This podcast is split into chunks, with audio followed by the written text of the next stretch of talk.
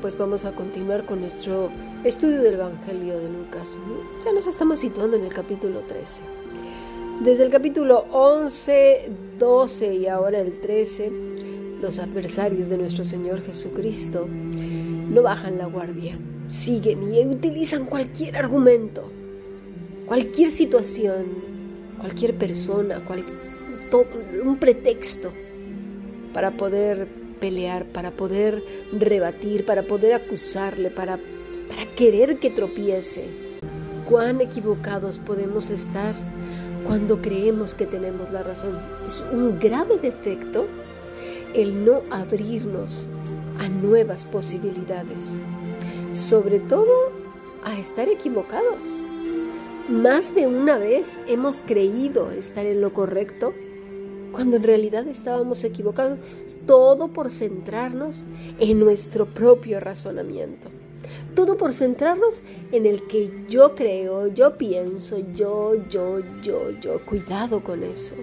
O tener un grupo de amigos, por muy reducido que sea, que, te estén diciendo que tú eres la quinta maravilla, cuando sabes que no es así. ¿Por qué, ¿Por qué nos damos cuenta que no es así? Las cosas no salen bien. Porque, porque ya, ya nos dan la gente del de, alrededor nuestro, nuestra familia, ¿eh? y si no tenemos familia, pues a lo mejor nuestros compañeros de trabajo, a lo mejor si estás en la escuela, los compañeros de escuela, que no, no tienen buen feeling contigo, que hay algo malo, que hay algo que no funciona, que te dicen que, que, que eres problemática, problemático. Algo no está bien. Pero, ay no, porque yo soy así, no, no, no, porque me quieren atacar, porque yo soy bueno, porque, porque yo soy buena. Pero si los resultados son malos, chico, chica, ¿qué pasa? En fin, pues aquí tenemos un grupo de religiosos que creían que todo lo hacían bien, a pesar de que el Todopoderoso, ni más ni menos, les estaba diciendo que no. Pero bueno, Vámonos al capítulo 13, versículo 1. En este mismo tiempo estaban allí algunos que le contaban acerca de los Galileos, cuya sangre Pilato había mezclado con los sacrificios de ellos, imagínense. Nada más la clase de hombre que era Pilato. Bueno, respondiendo Jesús les dijo, ¿pensáis que estos Galileos porque padecieron tales cosas, eran más pecadores que todos los Galileos? Os digo, no. Antes, si no os arrepentís, todos pereceréis igualmente. O aquellos dieciocho sobre los cuales cayó la torre de Siloé y los mató, ¿pensáis que eran más culpables que todos los hombres que habitan en Jerusalén? Os digo, no. Antes, si no os arrepentís, todos pereceréis igualmente. Mira, aquí hay un punto, bueno, hay un montón. El primero, la política. Ay, la política. A ver, señores, vamos a pensar en lo siguiente. Si el mundo está como está, rebelde contra Dios, incluyendo aquellos que se dicen ser cristianos, eh, y no lo son, porque claramente sus frutos manifiestan están podridos, bueno, imagínate cómo estarán los políticos. Se dice que para ser actriz, cantante o cualquiera del que está ahí en, la cúspide de, de la fama, y los políticos, para llegar ahí, hay que aprender a comer porquería y soportar toda clase de bajezas, humillaciones y cosas de las cuales una persona normalita de a pie no sería capaz de hacer. Pero obviamente todo tiene un precio y a veces hay que pagarlo muy caro. Bueno, pues eso tiene que ver con, con todas las cosas que son aborrecibles a los ojos de Dios. Así que los que han llegado ahí, la mayoría, han tenido que pasar por el aro. Con lo cual, te pregunto yo, ¿tú crees que una persona que además ella solita, ella por sí sola, no va a gobernar un país. Eso es ser extremadamente ingenuo. Detrás de las personas que están sentadas en la silla embrujada, es decir, en las sillas presidenciales, hay un cabildo, hay un equipo grande de personas que eh, son las que lo apoyaron y lo llevaron hasta ahí, con un pensamiento común, casi siempre. ¿eh? Se les llama el decálogo, ese decálogo que tiene unos puntos importantes a los cuales persigue. Esos puntos importantes que persigue en la mayoría de los países, porque por cierto están bastante corrompidos, no persiguen el bien de la ciudadanía para nada. Persiguen sus bienes de grupo y personales. Ya sea el partido que tú quieras, negro, azul, verde, morado, eh, grande, pequeño, con un logotipo de serpiente, de león, de cocodrilo, de ardilla, de Mickey Mouse, el que quieras, cualquiera, el que te guste. Todos ellos sirven a un mismo Señor el Señor de las tinieblas, todos. Así que decantarse por uno o por otro es ser demasiado ingenuo, extremadamente ingenuo, porque ninguno, ninguno, absolutamente ninguno, vela por los bienes del pueblo. Y menos, obviamente, mira, los bienes de un pueblo, sin duda alguna, son los que se basan en la justicia divina. Son los que se basan en lo que Dios establece. Y, no hay ninguno que busque a Dios. Dice la escritura que no hay ni uno. Con lo cual, meterse en estos problemas, pues es precisamente crear un conflicto. Un cristiano no debería de estar peleando por la ideología de nadie, porque está realmente peleando por el mal pero puede ser el mal pintado de motitas por un lado o el mismo mal pintado de rayitas, ese mismo mal, o sea, Satanás con, traje de el chapulín colorado y luego el mismo Satanás con traje de Bambi y el mismo Satanás con traje de la Bella Durmiente y luego el mismo Satanás con traje de Superman. O sea, es el mismo perro con diferente collar. ¿Quién se pone a discutir entonces de esas cosas? Pues voy a llamarlo de manera educada. Es demasiado ingenuo. Los cristianos no tendríamos por qué estar peleando con esto. Sin embargo, intentan pillar al Señor Jesucristo. Hablando de política, aquí tenemos a un Pilato. A Pilato. Ay, Pilato. Pilato lo veía por el bien del pueblo, por supuesto que no. Él servía al Señor que estaba ahí en Roma, quien lo había puesto en el lugar de poder donde estaba y se lo había currado bastante. Con lo cual, de simpatía por los judíos, por supuesto que no. Tenía temor de Dios, pero para nada. Aunque al final parece que sí, con lo cual ya nos deja dudando un poco. Pero bueno, en este caso, en este momento, en el momento que, que, le preguntan al Señor, una cuestión política asociada también al pecado, porque los judíos pensaban que cuando algo le pasaba a una persona, eh, como este tipo de, cosas, era o estaba relacionada con el pecado, que algo había hecho. Así que tenía por un lado la pregunta política que abarcaba lo que era Roma, eh, Pilato, y este suceso que no, no, no sabían muy bien. ¿Qué era? ¿Quién había cometido el pecado? ¿Por qué? ¿Por qué pasó esto? A ver, Señor, si tanto sabes, acláranos esta situación. Pero resulta que el Señor Jesús, como siempre, no hay más a los malos. ¿eh?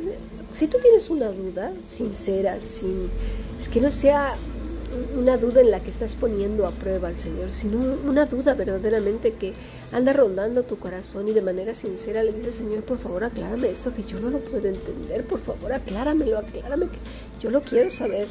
Y buscas y buscas la respuesta, el Señor te la va a dar. Pero esta gente no tenía buenas intenciones, ya lo estamos viendo a lo largo del capítulo 11 y 12 de Lucas. No, no, no, no, no. Así pues, Jesús les dice en Lucas capítulo 13, versículo 1 al 5, que las calamidades y los sufrimientos que experimentan algunas personas no son necesariamente una señal de que Dios las castiga por sus pecados, sino que también pudieran ser una advertencia para que todos se arrepientan y se preparen para el juicio final. Acuérdense que ya viene hablando del juicio desde el capítulo anterior. Más de una vez lo menciona.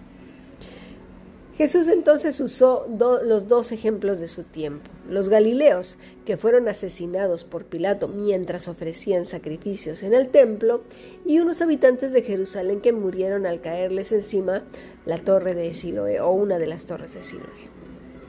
Eh, estos hechos no implicaban que las víctimas fueran más pecadoras o culpables que los demás, sino que mostraban la fragilidad y la incertidumbre, por así decirlo, de la vida humana, o sea que no tenemos seguro cuánto vamos a vivir, ¿no? O de qué manera vamos a, irnos a la presencia del Señor. Jesús aprovechó entonces la ocasión para llamar a sus oyentes a la conversación.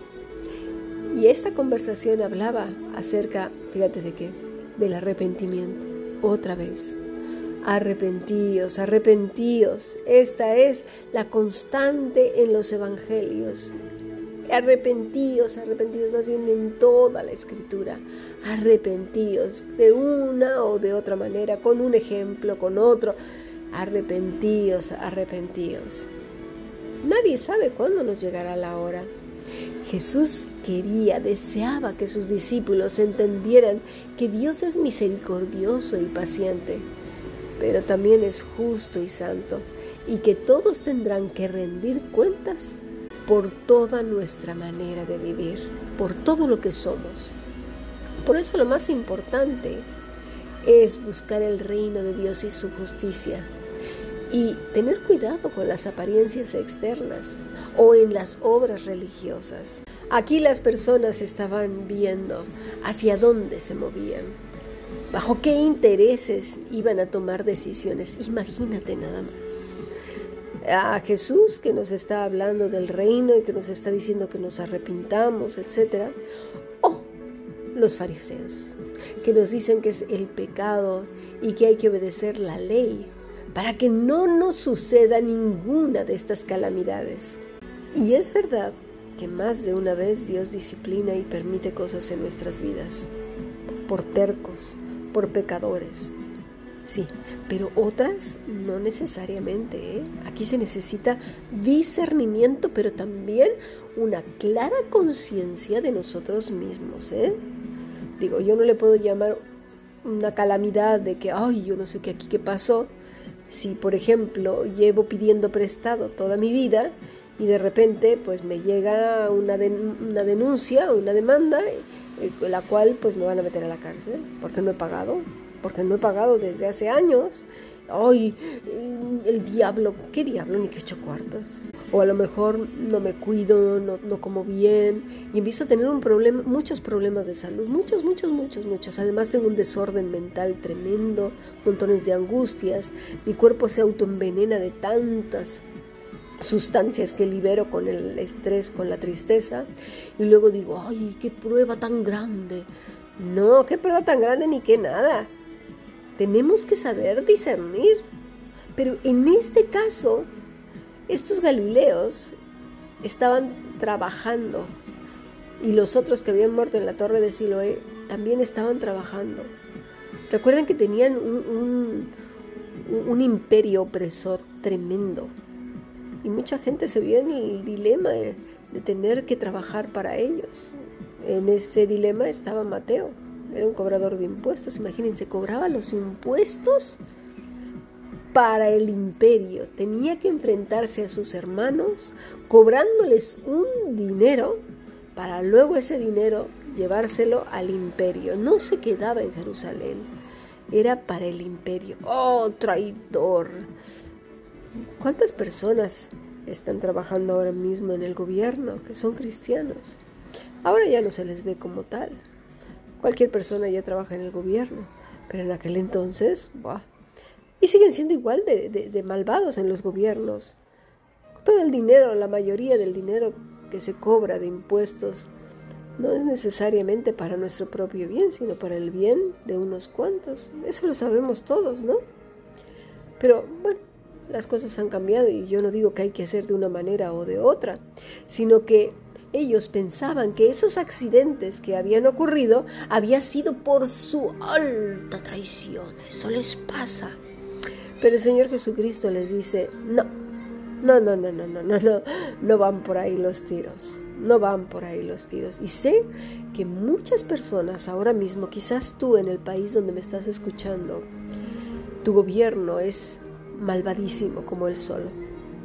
Y mucha gente está trabajando ahí. Y a lo mejor cuando les va mal dices, pues eso te pasa por trabajar para este presidente, para este gobierno.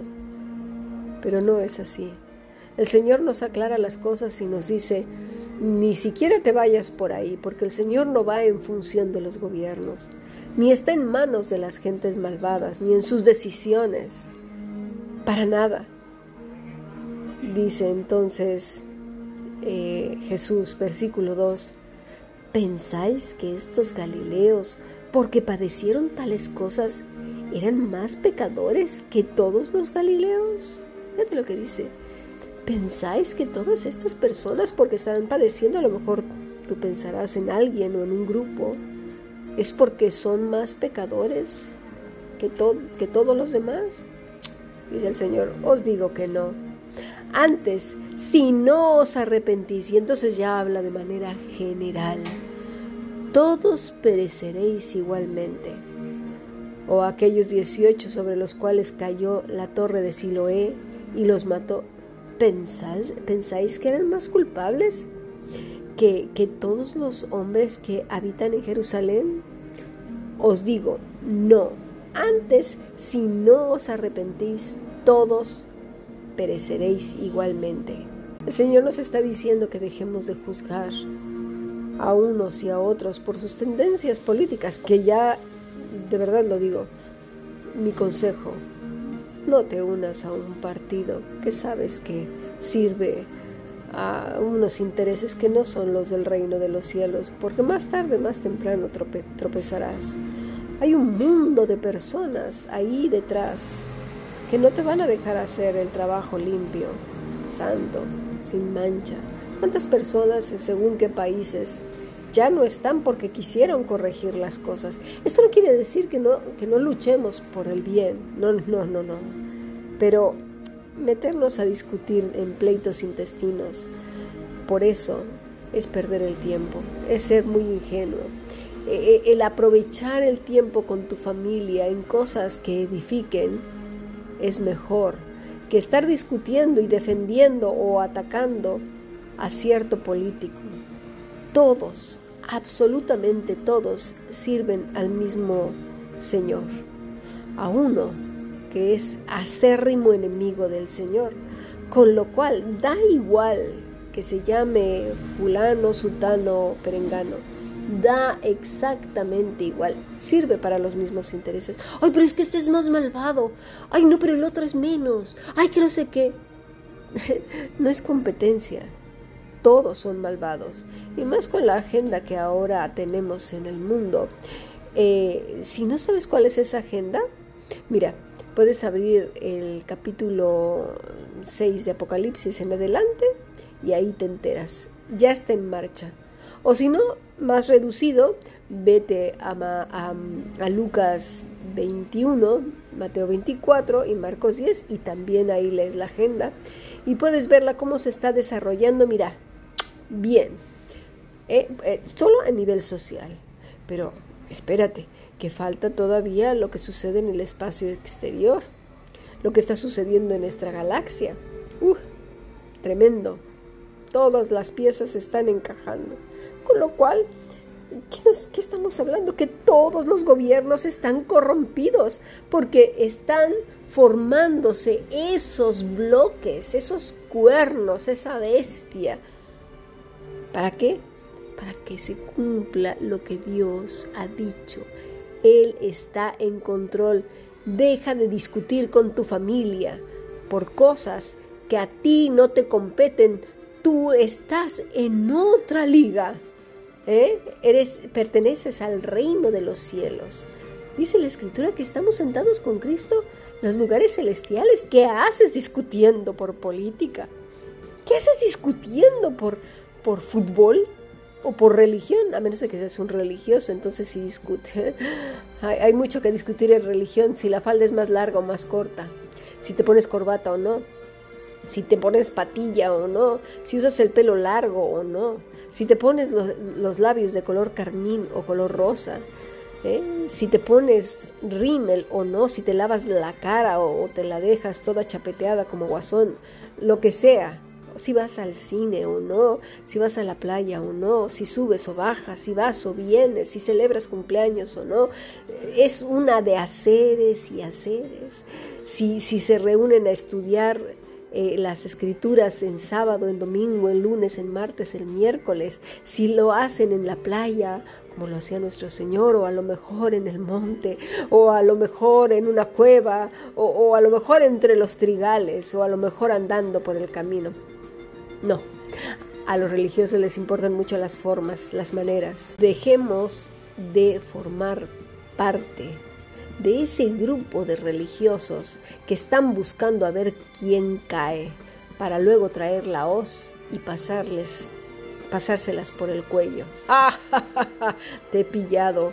Eh, eres pecador, eres pecadora. Mira nada más. Te pusiste una blusa sin mangas. Te pusiste unos shorts. Mira nada más. ¿Acaso el Señor está discutiendo eso? Al contrario, les está diciendo, antes si no os arrepentís, todos pereceréis. Y dice todos.